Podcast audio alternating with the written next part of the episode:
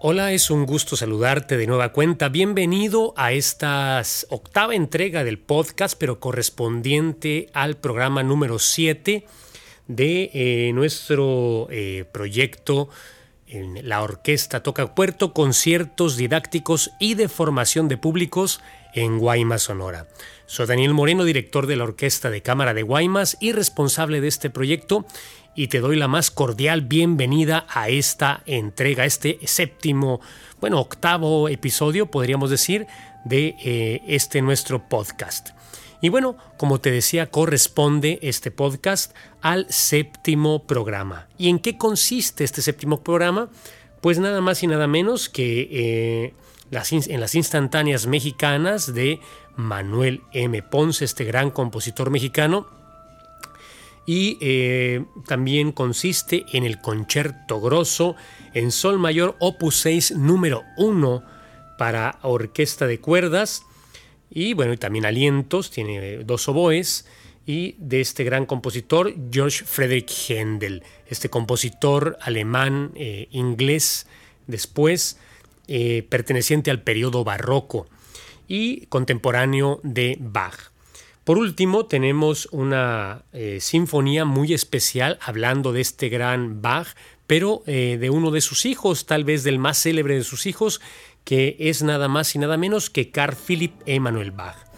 Este compositor ya perteneciente al estilo galante, que surgió como una respuesta del, eh, del periodo barroco, pero también anticipándose al periodo romántico.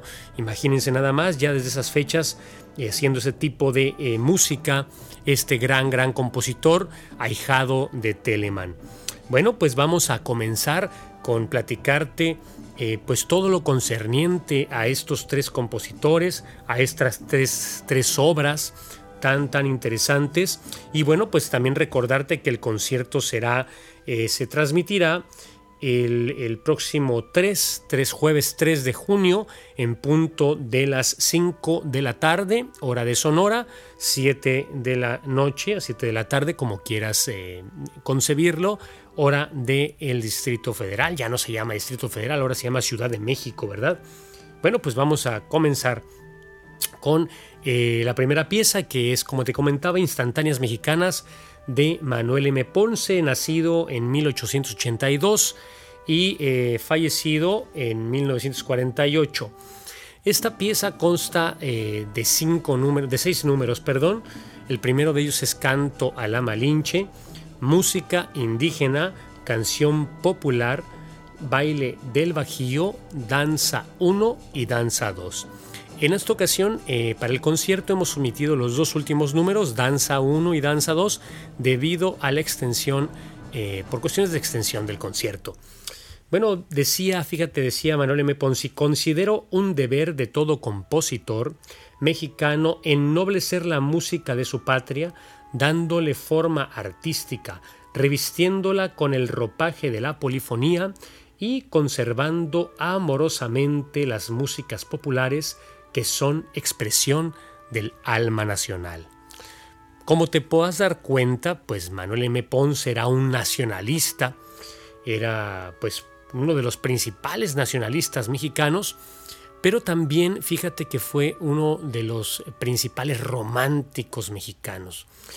También y vas a decir, bueno, pero este señor hizo de todo, pues también fue uno de los estandartes, o tal vez el único estandarte, eh, creo, junto con con algún otro compositor de eh, el impresionismo en México. Y uno lo puede observar en obras como la que vamos a interpretar, pero también en otras obras como esta gran obra para orquesta sinfónica que se llama Chapultepec. Eh, cada artista tiene su propia eh, visión del objeto de sus creaciones, de la razón, del porqué de cada una de sus obras. A veces estas razones se explican de acuerdo a un contexto geográfico, otras más a una filosofía adoptada o concebida así como a condiciones históricas peculiares. Para Ponce, gran iniciador del nacionalismo en México, esta era su motivación, ennoblecer la música de su patria.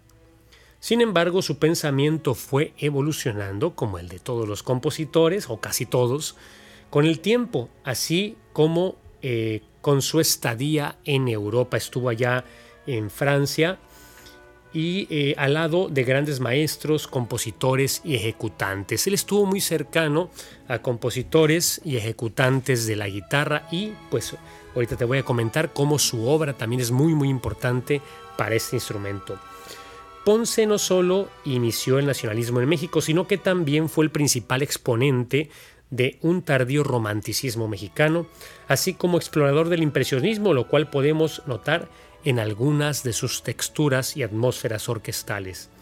Así pues, vemos en él a un maestro y un artista zacatecano que transformó la música en nuestro país. Asimismo, Ponce fue un gran explorador de la música para guitarra, por lo que él y sus composiciones son de gran trascendencia para ese instrumento. Las instantáneas mexicanas hacen honor a su pensamiento. Podemos escuchar en ellas o incluso ver paisajes de un México diverso.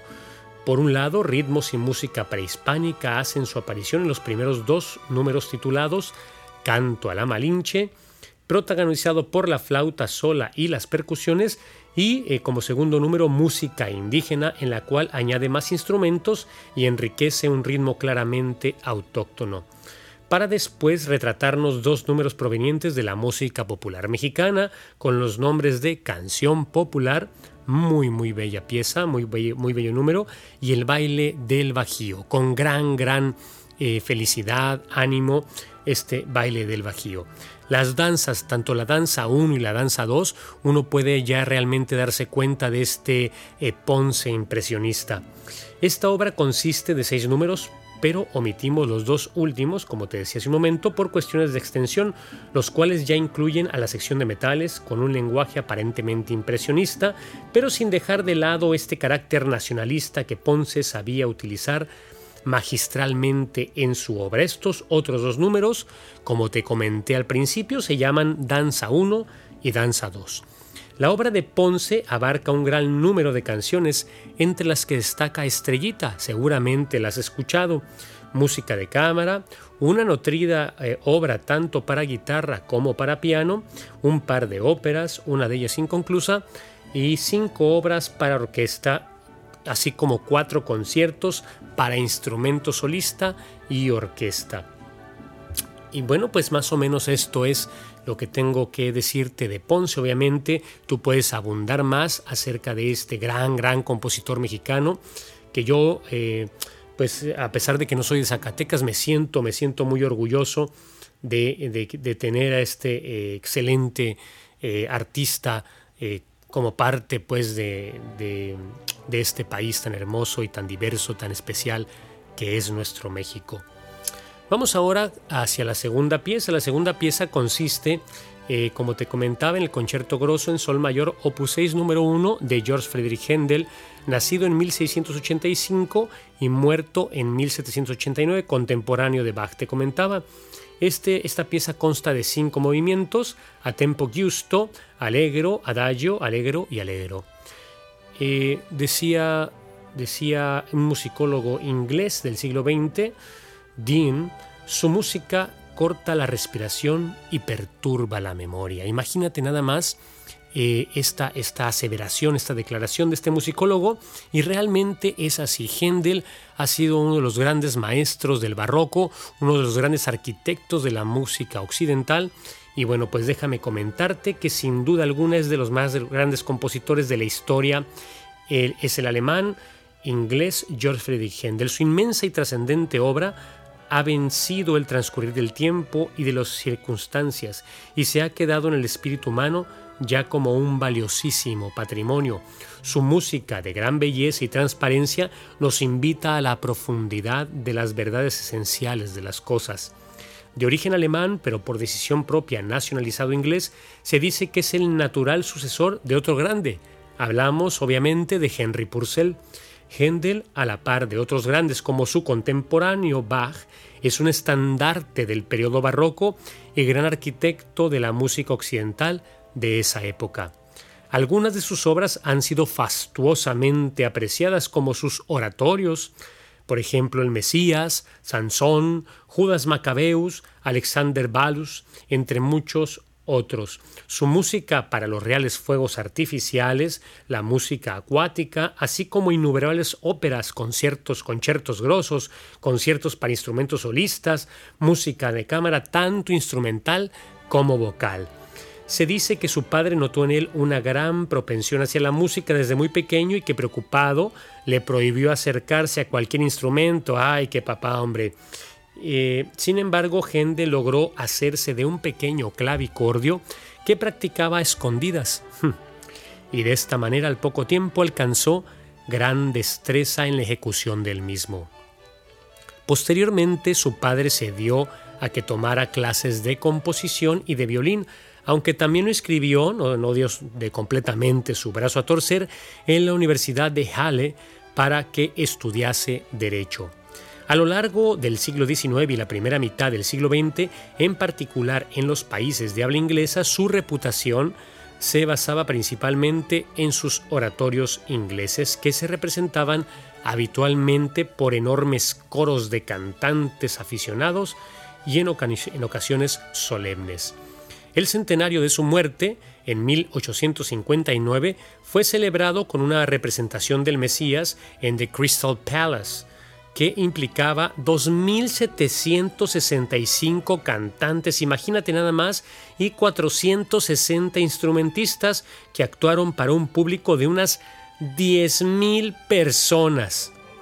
Nada más imagínate la cantidad y el sonido de este eh, gran orquesta y de este gran coro. En este concierto, en este concierto grosso, podemos apreciar claramente su estilo compositivo, siguiendo por supuesto los cánones de la época. Melodías claras en alternancia a modo de pregunta y respuesta entre los concertinos y el ripieno. Y con los contrastes que esto implica, así como los propios de las categorías estéticas del barroco, con solo dos dinámicas eh, más o menos en cada uno de los movimientos. Estas dinámicas pues son forte y piano. ¿Qué te parece pues este gran gran compositor George Frederick Händel y con este concierto grosso que seguro seguro vas a disfrutar muchísimo y te adelanto que tenemos no un solista sino tres tres maestras solistas para interpretar dos violines y un violonchelo como parte del soli de este concierto grosso. Y como último número tenemos como plato fuerte, ya, ya hemos eh, platicado acerca de esto, una de las sinfonías más destacadas de este gran compositor, Carl Philipp Emanuel Bach, nacido en 1714 y muerto en 1788. Es el más célebre de los eh, hijos los cuatro hijos compositores de Bach, de Johann Sebastian Bach. La sinfonía consta, está en, mi bemol mayor, perdón, y consta de tres movimientos: allegro di molto, larghetto y allegretto. Fíjate nada más esta cita. Él es el padre, nosotros somos los niños. Así le escribía Wolfgang Amadeus Mozart a su padre Leopold acerca de Carl Philipp Emanuel Bach. Imagínate nada más para que Mozart haya considerado a este compositor como su padre musical. Imagínate la genialidad de Carl Philipp Emanuel. El Bach de Hamburgo, así le decían, hijo del gran Johann Sebastian Bach, ahijado del gran, también grande, George Friedrich Philipp Telemann, perdón, hermano de los otros tres genios hijos de Bach, Wilhelm, Christian y Christoph, fue una de las mayores influencias de compositores como Mozart, Haydn, el mismo Beethoven y también el mismo Brahms. Ha sido un hito en el cambio del paradigma musical del barroco, así como en la tradición de la música occidental. Carl Philipp Emanuel Bach, o por sus siglas CPE Bach, abre un camino sin vuelta atrás en la, en la formación de la nueva estética clásica. Con él la tradición europea se zafa definitivamente de las teorías barrocas para mirar a la música como un espacio de creación libre para el compositor y su interioridad. Con ello fundamenta la justificación del estilo sentimental Empfindsamer Stil o eh, el, su equivalente eh, francés que sería el estilo galante, el cual sirvió de transición del periodo barroco al clásico, incluso adelantándose por lo menos en sus concepciones al periodo romántico, como ya te había platicado. Tanto la armonía como la melodía se transforman en elementos que el compositor puede usar a su gusto, como reflejo de su propia voluntad artística y no como consecuencia necesaria de un código musical compartido. Su obra consta de conciertos para clavicordio, sonatas, su obra para flauta es especialmente apreciada, conciertos para órgano y orquesta, sinfonías, conciertos para oboe y música de cámara. En cuanto a sus sinfonías, se suelen dividir en dos periodos debido a sus características estéticas las cinco sinfonías de Berlín, compuestas entre 1755 y 1762, y seis sinfonías, sinfonías de Hamburgo, escritas alrededor de 1773, en las cuales el compositor muestra una mayor libertad y audacia.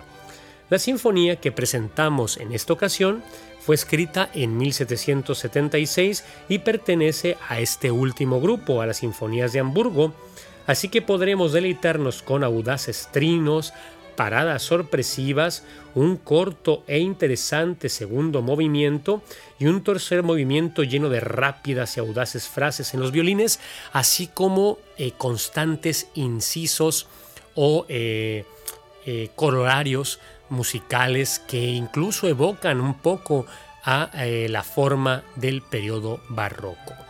Es muy muy interesante la sinfonía, te invito a que la escuches por supuesto y eh, te deleites eh, con eh, las grandes, las grandes este, composiciones de estos, tres, de estos tres grandes compositores, un mexicano, un alemán inglés y otro alemán.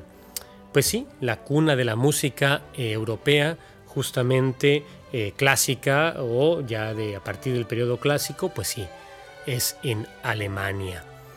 Antes de eso, pues había estaban los italianos, por supuesto, y también franceses. Bueno, pues eh, vamos ahora, como ya es costumbre, a nuestra sección entrevista con el solista, con la maestra Mercedes Nolasco, venezolana, en primer violín, la maestra Lourdes Gastelum en segundo violín y la maestra María Flores en el violonchelo. No te pierdas la entrevista en estos momentos.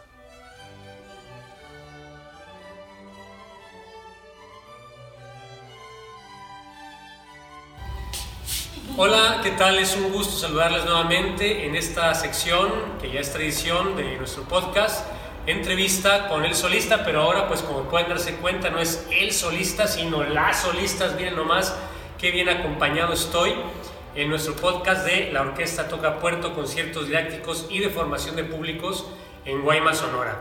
Y bueno, pues por aquí tenemos a la maestra Mercedes Nolasco, venezolana, en el violín primero va a estar este, tocando como solista, también la maestra Luli Gastelum, el violín 2 y la maestra María Flores en el violonchelo.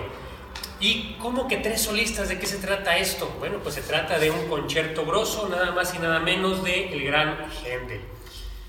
Maestra Mercedes, ¿qué opinas de este concierto? ¿Te gusta, no te gusta? ¿Qué, qué, qué sientes al tocarlo?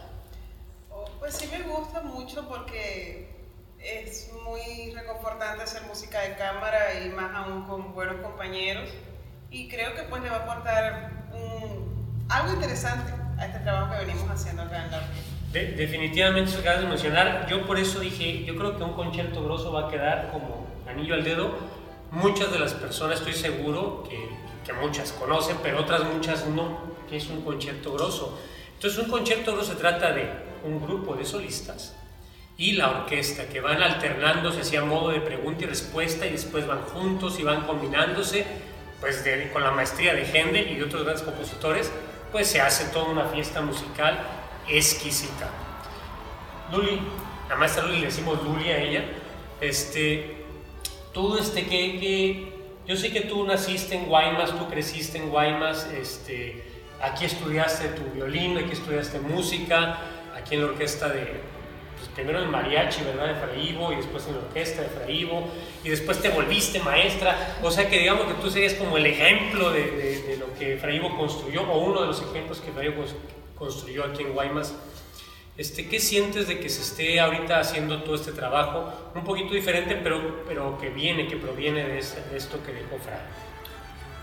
Pues, ¿qué diré? Es algo muy muy padre, es algo muy bonito porque estamos participando en el, en el sueño de Fraigo eh, y aparte pues dada la situación en la que, en la que estamos ahorita yo creo que es, es, es una actividad que pues nos rescata, nos está rescatando, estamos haciendo música, estamos en, en lo que nos gusta eh, y compartiendo, compartiendo, eh, envolviendo también a la gente.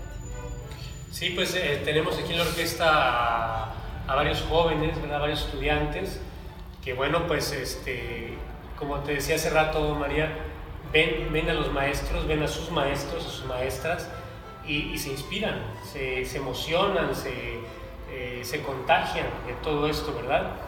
Este, ¿qué, qué, qué función tendrá el cello como solista con dos violines en el, en el en el concierto grosso, ¿qué, ¿qué función sientes que tiene? ¿Nada más de acompañamiento o también tiene ciertas partes, este, digamos, de solista como tal? Ahorita en el concierto grosso tiene ambos partes. Tiene ambas. de solista y pues también este acompañamiento, ¿no? A veces cuando vamos con toda la orquesta, acompañando.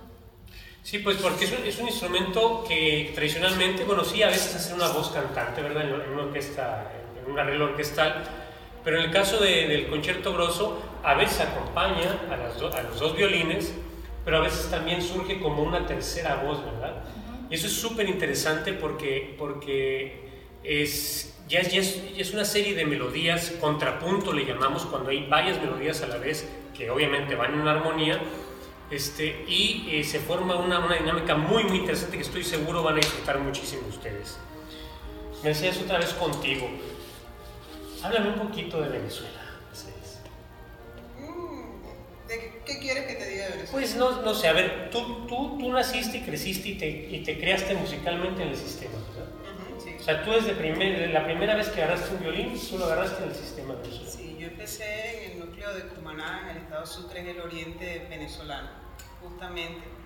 Y pues sí, allá el sistema es algo pues, muy grande en su momento, quizás ahorita por las condiciones en que está atravesando mi país, no, no tenga el auge que tuvo en otro momento, pero sí eh, forma parte ya de, de todo el colectivo. O sea, un, venezolano de a pie, te voy a decir, pues nadie es de a pie, pues todos son importantes, este, se siente orgulloso del sistema. Oh, claro. O sea, yo, yo, digamos que yo soy un campesino y yo y me dicen, oye, y Venezuela tiene el sistema, ¿sí? y yo, y yo me, sentiría orgulloso de eso. Sí, porque incluso eh, últimamente estaban unos programas que incluían hasta la música folclórica, el cuatro, la enseñanza del cuatro y, y, todo lo que tenía que ver con la música folclórica. Entonces también hacía que la gente se sintiera identificada. No es nada más elitesco ni música, el sistema tiene muchas ramas que abarcan mucha de nuestra música latinoamericana. Incluso creo que ahí tienen este, hasta bandas de jazz. Sí, hay de todo. qué genial, qué excelente. Pues fíjense, todo este, todo este eh, orquestas juveniles que hemos estado desarrollando, no solo en Guaymas, obviamente antes en, otros lados de la República, yo estoy seguro que proviene de su modelo de, de educación y, este, y bueno, pues es un gusto poder tenerte aquí. Muchas gracias. Muchas gracias a ti y compartirlo, como, como dices, con, con las otras solistas y yo aquí como agregado cultural, pues. bueno, yo, muy, yo muy agradecida con, con México y Guaymas porque desde que llegué, pues me he sentido en casa. Eso, eso, eso. miren qué bonito, ¿eh? Aquí hasta me se me puso la piel chinita de, de sentir eso, qué bueno. Oye, Luli, ¿y tú nos conseguiste el, el vamos a hablar de otra pieza que vamos a presentarles también las estrategias mexicanas. Tú nos conseguiste este instrumento, el raspador, ¿verdad? Ahí con las comunidades yaquis. Qué genial, ¿no? Instrumento este. Fíjense cómo un instrumento se puede agregar, un instrumento tradicional se puede agregar a la música nacionalista. Este, ¿Tú conociste este instrumento? No, yo tampoco lo conocía, yo tampoco lo conocía. Yo hasta, yo hasta dije, pues con un guiro se hace, ¿no? Ah, con un guiro lo hacemos, pero no, la verdad es que no se hace con un guiro. Es que aparentemente como que pudiera dar... Sí, sí, sí, pero en realidad sí suena algo diferente. No suena, uy, qué cosa más diferente del mundo, ¿no? Pero suena algo diferente. Excelente. Este, María, tú eres de Obregón, tú eres de Obregón.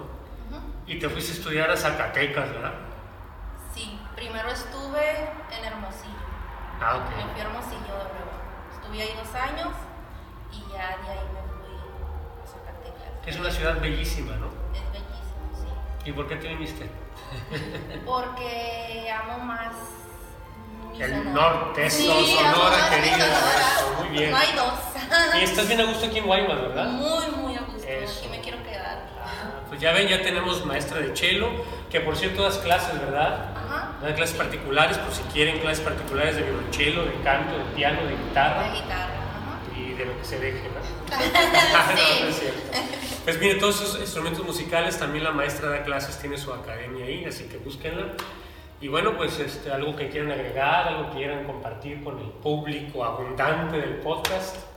Que nos acompañen a ver el concierto. Claro, Que estén con nosotros. Ustedes son lo principal. Para ustedes trabajamos.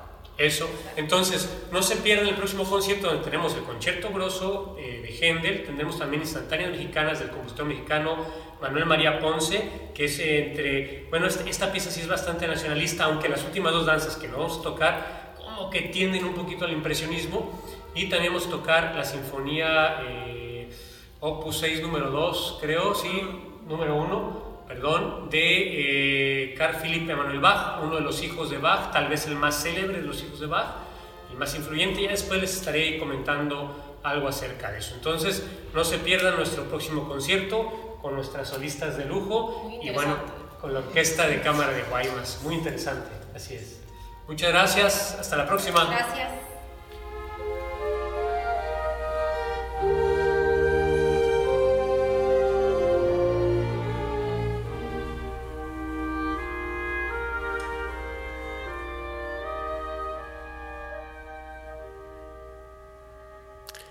Y bien, ¿qué te ha parecido?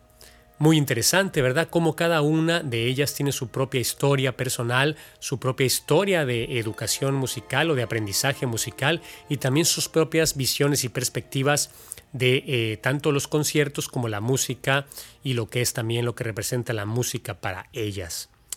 Yo me siento muy afortunado de tenerlas a ellas tres como solistas y, que sean parte también de nuestra orquesta como eh, concertino, eh, violín 2 principal y violonchelo principal, por supuesto. Bien, vamos ahora a nuestra sección Conceptos musicales. En esta ocasión tenemos eh, cinco conceptos musicales muy interesantes, más bien relacionados con la historia. Y bueno, como primer concepto tenemos qué es el nacionalismo en la música.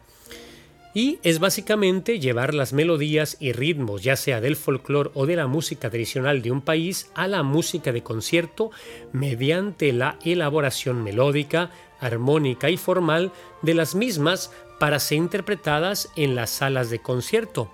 Bela Bartok, este gran compositor, dijo a propósito de ello, el uso del material folclórico como base para la música nacional no consiste en limitarse a la introducción o imitación de las melodías antiguas o al uso temático arbitrario de ellas en obras eh, de tendencia extranjera o internacional. Es más bien cuestión de absorber el sentido de la expresión musical escondido en un tema. Fíjense nada más que interesante. No es simplemente para Bartok, no era simplemente reproducir, es decir, tomar una melodía o un ritmo de la música folclórica o de la música eh, original de, un país, de un pueblo, y plasmarla en una obra. No, sino es absorber la esencia, la esencia de esa pieza, la esencia rítmica, la esencia melódica, la esencia de intervalos de distancias entre los sonidos, la forma de usar los sonidos, la escala en la cual está escrita, etcétera, etcétera. Los instrumentos que se usan, el motivo o la razón para la cual se usa, si es música eh, para una eh, conmemoración ritual, o si es una danza, o si es eh, música de entretenimiento o, de relajación, de espiritualidad, etcétera. Es muy, muy interesante. En México, el nacionalismo se dio algo tarde con relación a otros países. Entre 1910 y 1960, los principales nacionalistas mexicanos fueron o son, a través de su música, Ponce, Chávez, Galindo, Revueltas y Moncayo. Bien, pasemos a otro concepto que ¿qué es un concierto grosso? Ya hemos hablado de este concierto grosso, pero ¿qué es? Es una forma de música instrumental que consiste en la oposición concertada a modo de pregunta y respuesta de un pequeño grupo de solistas, tres o cuatro, llamados concertino o soli, y el resto de la orquesta llamado ripieno o relleno, ¿verdad? Los cuales entrelazan sus frases musicales con gran riqueza y contraste, así como belleza y gracia. Sus principales exponentes en el periodo barroco son Corelli, Bach, Vivaldi, Händel y entre muchos otros, por supuesto, que cultivaron esta forma musical tan interesante que es el concierto grosso. Te invito a que escuches nuestro concierto, por supuesto, en el cual podrás observar cómo el soli, es decir, las tres solistas, están preguntando o están interactuando entre ellas, pero también preguntando y respondiendo a, a toda la orquesta, al resto de la orquesta. Bien, pasemos a nuestro siguiente concepto, que es el impresionismo en la música. El nombre proviene de la pintura europea en el siglo XIX y se refiere a la impresión instantánea que causa en el artista un fenómeno generalmente relacionado con la naturaleza y su inmediata impresión en una obra de arte. En el impresionismo musical se le da una mayor relevancia a las texturas y al uso del timbre para producir atmósferas y sensaciones en el oyente que evoquen estas impresiones.